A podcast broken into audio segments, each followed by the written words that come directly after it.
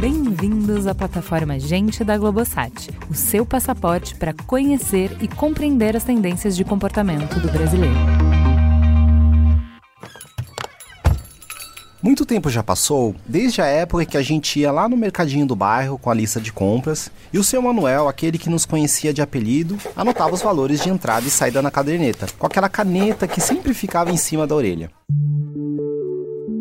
Hoje, as orelhas das empresas estão em pé. O boom da tecnologia, integrando tudo e todos, ao mesmo tempo revolucionou hábitos, práticas, costumes e agora quem está dando as cartas do consumo é a racionalidade. Ninguém compra mais o dito pelo não dito, nem no débito, nem no crédito. Palavras como conveniência, propósito, sustentabilidade não podem mais ser só slogan. Oi, pessoal, eu sou Túlio Custódio, sociólogo e curador de conhecimento na Inexplorato, e nessa temporada do Gente eu vou conduzir vocês nos episódios de exploração dos estudos da plataforma. E hoje, nossa missão é entender melhor esse consumidor cheio de razão. Para nos ajudar, a gente chamou a Paula Engler, da consultoria estratégica Box 1824.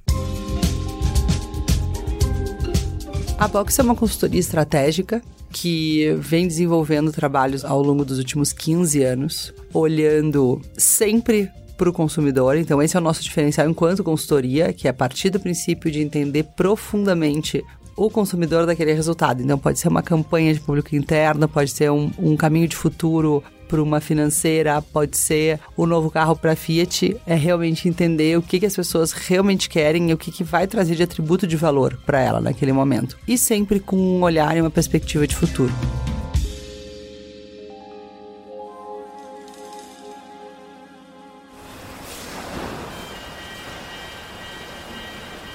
Desde a era industrial, a lógica do consumo sempre foi a mesma. O mercado é quem gera demanda para os consumidores. Com a transformação digital, essa estrutura foi quebrada e distribuída. Agora, estamos na era da rede e dos deslocamentos de poder. Então, aquela coisa que a gente via antigamente de tive uma crise na minha empresa, eu vou ali falar com o cara do governo, com o cara da ONG que regula isso e com a imprensa e tá tudo resolvido. Não, acabou. Espalhou. Então, o outro realmente te estrutura dentro de um princípio de verdade, de ética, de coerência, ou as empresas vão começar a pagar um preço caro por esse processo. Quando se fala em verdade, ética, coerência, a gente já começa a compreender que aquela história das emoções guiarem os consumidores saiu de campo. E quem entra no jogo agora é a racionalidade. Entrou no jogo total, assim, quem driva hoje toda a jornada de compra é a razão e não mais a emoção. Acho que tem uma expressão que a gente usa na box que eu gosto muito, que é quando tu tinha lógica market oriented, as pessoas diziam, eu vou comprar isso aqui, custe o que custar. E quando a gente vai para essa lógica agora de consumer oriented, é quanto isso vai me custar? Quanto isso vai me custar em termos éticos, quanto isso vai me custar em termos financeiros. Então eu tenho uma consciência muito maior e eu tenho muito mais ferramenta de avaliação. Então antes de eu comprar qualquer produto, eu vou fazer uma análise no Reclame Aqui, vou ver se aquele produto tá ou não tá bom, eu vou ler três ou quatro diferentes avaliações sobre aquele produto, vou ver um tutorial de como é que aquele produto de fato funciona, para ver se ele funciona.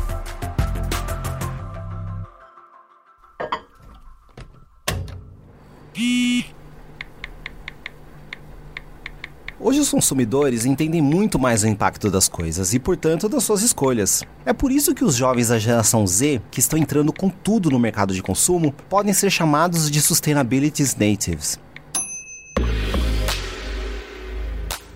Então eles já vêm com esse driver da sustentabilidade, com esse questionamento meio vem no chip, assim, vem no hardware, dizendo, putz, eu não vou comprar isso aqui. Por que, que tu tá comprando esse negócio aqui de plástico? Então, essa lógica que vem de dentro deles também vai ser a lógica que vai reger a relação deles com as empresas. Então, eles passam a ser muito mais críticos em relação a isso. Então, não é só a questão do dinheiro, é uma questão também política, entendendo política, obviamente, com um conceito muito mais ampliado do que partidos. Claro que com isso aumenta a cobrança em cima das marcas. A geração da verdade, ou como a Box apelidou, a geração True Gain, quer saber qual é a real das empresas. As empresas têm responsabilidade sobre a cadeia completa de qualquer tipo de produção, de produto principalmente, menos do que de serviço. E entender que, que isso não interessa onde é que tu manda fazer tua roupa, o teu compromisso é inteiro sobre essa cadeia. Se tu fizer uma campanha machista, se tu fizer uma campanha contra o machismo, uhum. mas tiver uma política dentro da tua empresa onde pouquíssimas mulheres chegam à liderança, também não funciona. Então é realmente uma lógica de dentro para fora, uma lógica baseada na verdade da empresa entendendo que verdade tem ponto de vista. De dentro para fora, segundo a Paula, quer dizer que o que a empresa acredita, o que ela valoriza e o que ela promove tem que ir para a rua. Antigamente a gente tinha uma liberdade muito grande, né? A gente fazia o que queria na uhum. estética. Uhum. Fazia as propagandas que achava que eram legais, fazia umas coisas. Né? Quando tu chegava para trabalhar num lugar, quando tu chegava para comprar um produto, era um troço completamente diferente. Então, não dá. Não pode ser uma marca de fast fashion que promove a diversidade, diz que tem coisa para todo mundo. Quando tu chega lá, um tamanho 42 não cabe numa mulher M porque tu tá alterando o tamanho dos teus da tua modelagem, porque tu não quer que pessoas mais gordinhas usem a tua marca. Não rola. Aí deu ruim.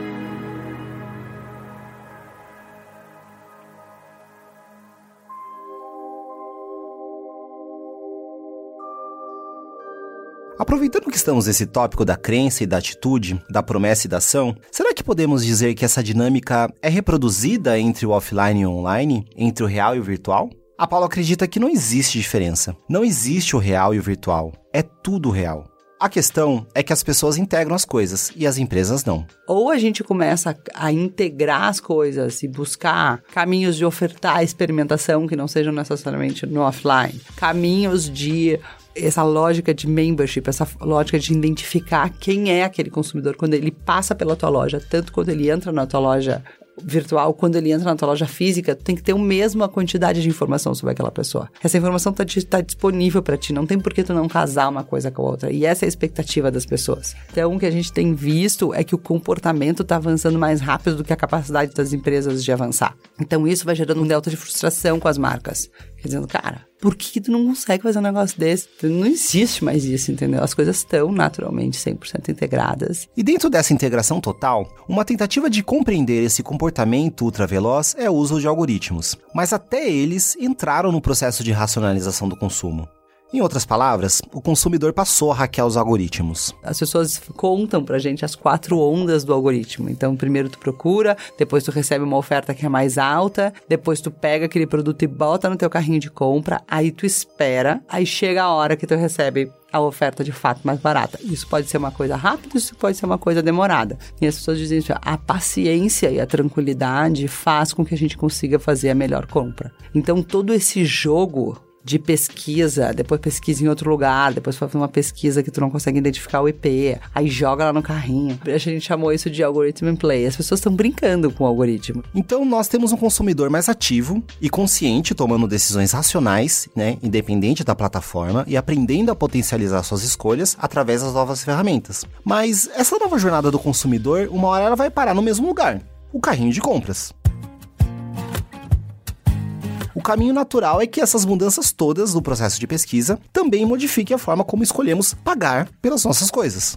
O nível de controle aumentou exponencialmente. A gente não tem mais aquela coisa intuitiva em qualquer coisa. Tu não diz para alguém, eu vou chegar à tarde. Tu diz, eu vou chegar às 15 horas e 52 minutos. E essa geração nasceu nesse lugar. Então é natural que ela também domine muito os meios, como ela vai pagar e o que, que significa cada uma dessas coisas. Então, o cartão de crédito, por exemplo, está atrelado muito a uma compra emocional uma compra por impulso, porque é uma forma de pagamento que tem risco.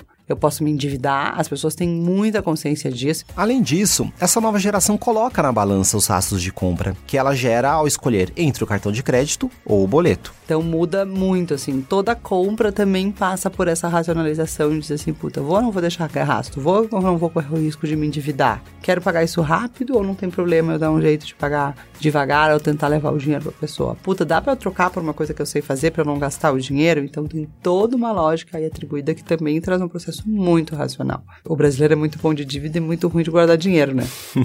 então, o fato de nós sermos, que a gente brinca, betas em dívida, traz com, faz com que isso ainda seja mais forte no Brasil. Porque as pessoas realmente passaram a ter um nível de consciência muito grande de que a forma que tu paga pode ter uma consequência na tua vida pra frente muito séria. Nesse cenário todo racional, em que temos uma infinidade de possibilidades, determinar a credibilidade das marcas e empresas está muito distante dos critérios que a gente usava com o vendedor do mercadinho, que nos tratava pelo apelido. Para nos ajudar a diminuir as incertezas, entram em cena as estrelinhas, os likes, as notas, avaliações por todo canto acessíveis para qualquer um. E isso está determinando de quem nós nos afastamos e de quem nós nos aproximamos. E eu brinco que a gente tem consciência que o que aconteceu com os outros vai acontecer com a gente. Então eu não fico mais num hotel porque ele é um Hilton, ele é um Hyatt. Eu fico num hotel porque ele tem cinco estrelas no TripAdvisor ou no Booking, ou seja quem for todas essas coisas, a gente vai aprendendo isso. Tu vai olhar lá no Reclame Aqui para ver se aquele lugar que tu tá comprando, ele vai ou não vai te entregar o produto conforme prometido. Tu vai fazer uma compra no Mercado Livre e antes vai entender a reputação daquele vendedor. Então, essas coisas a gente aprendeu. E isso vai cascateando para todos os outros segmentos. E reputação não é só fazer o correto o que tu te predispôs. Fazer reputação é, de novo, valor. É princípio.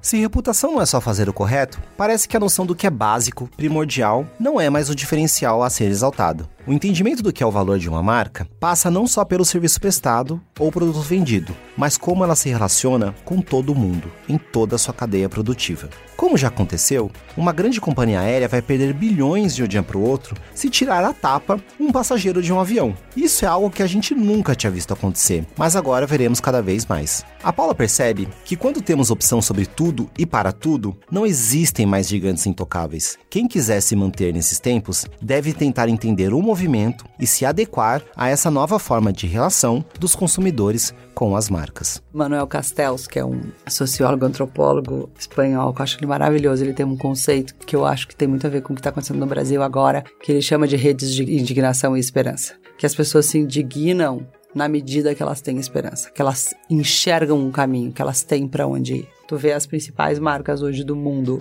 Se tu olha as top 10 marcas do mundo de 10 anos atrás para esse ano, só uma continua na lista.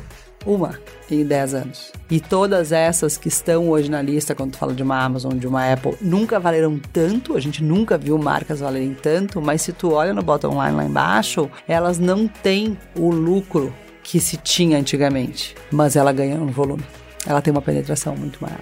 Então, de fato, a gente não vai mais ver as lógicas de lucratividade que a gente via antigamente. A gente vai ver outras lógicas, mas a tua capacidade de capilaridade de penetração hoje é global. Tu pode chegar em qualquer um, de fato. Então, acho que essa lógica muda, é uma lógica muito mais de volume, de impacto, de acesso, do que uma lógica de ganhar muito de poucos. É ganhar um pouco de muitos.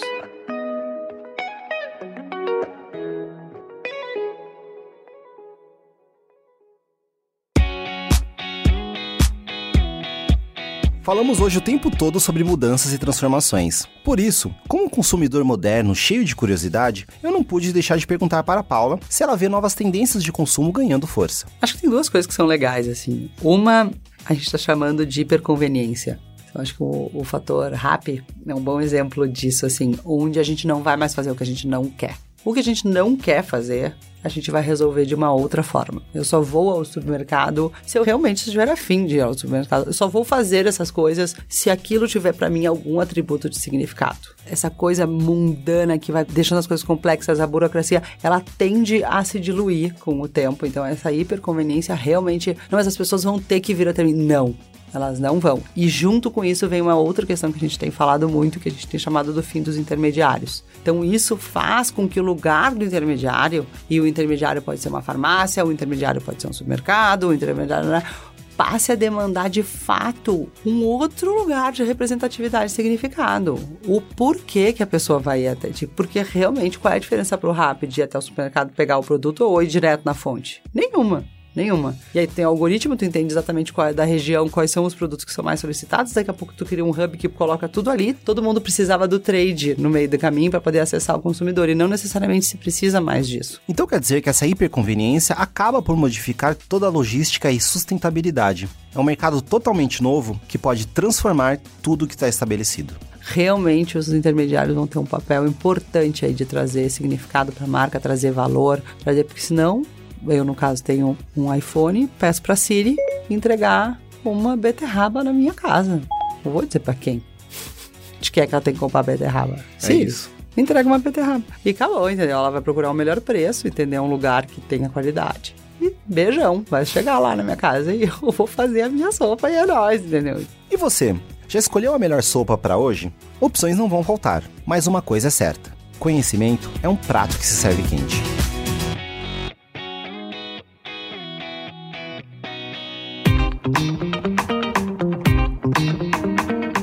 Gente é onde tudo começa. É o ponto de partida. Gente é matéria-prima para criar algo novo e relevante. Uma fonte de conhecimento viva que revela comportamentos, histórias e tendências. É inspiração.